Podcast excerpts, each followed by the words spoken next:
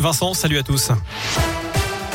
Et à la une, le choc et l'émotion dans la métropole de Lyon. Une adolescente de 12 ans a été tuée à l'arme blanche à Villeurbanne. Son corps retrouvé habillé présentait plusieurs plaies par arme blanche. Il a été découvert hier soir dans l'appartement d'un voisin dans le quartier Ferrandière Maisonneuve. Ses parents avaient signalé sa disparition inquiétante en fin d'après-midi. Le suspect recherché par la police a été retrouvé mort ce matin, décédé par arme à feu dans une forêt de l'ouest lyonnais. Il se serait suicidé. Il aurait 20, 74 ans. Il n'était pas connu de la police. L'enquête a été confiée à la police judiciaire de Lyon. Et puis ce drame dramatique accident ce matin aussi. Ça s'est produit sur la 450 à hauteur de Brignais dans le sens Lyon-Saint-Etienne.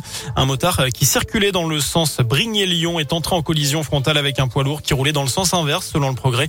Âgé de 37 ans, le motard est décédé. Le chauffeur du poids lourd est lui extrêmement choqué. Une enquête est en cours par les services de police pour faire la lumière sur cet accident.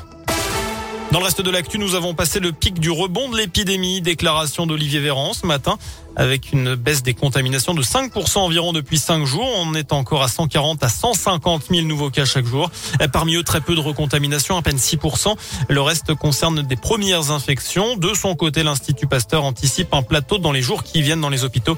À noter aussi que la deuxième dose de rappel est désormais ouverte aux plus de 60 ans. On passe au sport du foot. Le gros rendez-vous ce soir pour l'Olympique lyonnais. Déplacement à Londres pour affronter West En quart de finale allée de la Ligue Europa. C'est à 21h.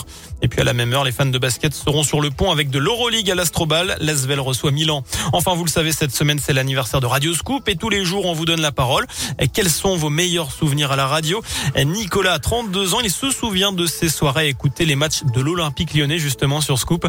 Une rencontre l'a particulièrement marqué. C'était Lyon-Lens lors du dernier match de la saison, le 4 mai 2002. Il y a 20 ans maintenant.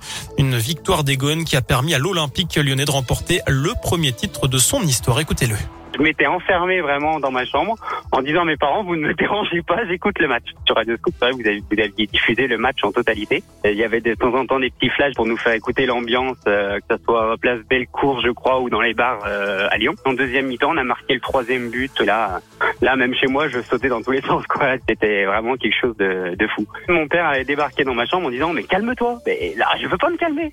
je peux pas, quoi. C'est, c'est pas possible. je pleurais derrière ma, derrière ma radio de joie déjà. Et je crois même que Gaël et Anthony, de mémoire, ils avaient un petit peu la voix éraillée par moment.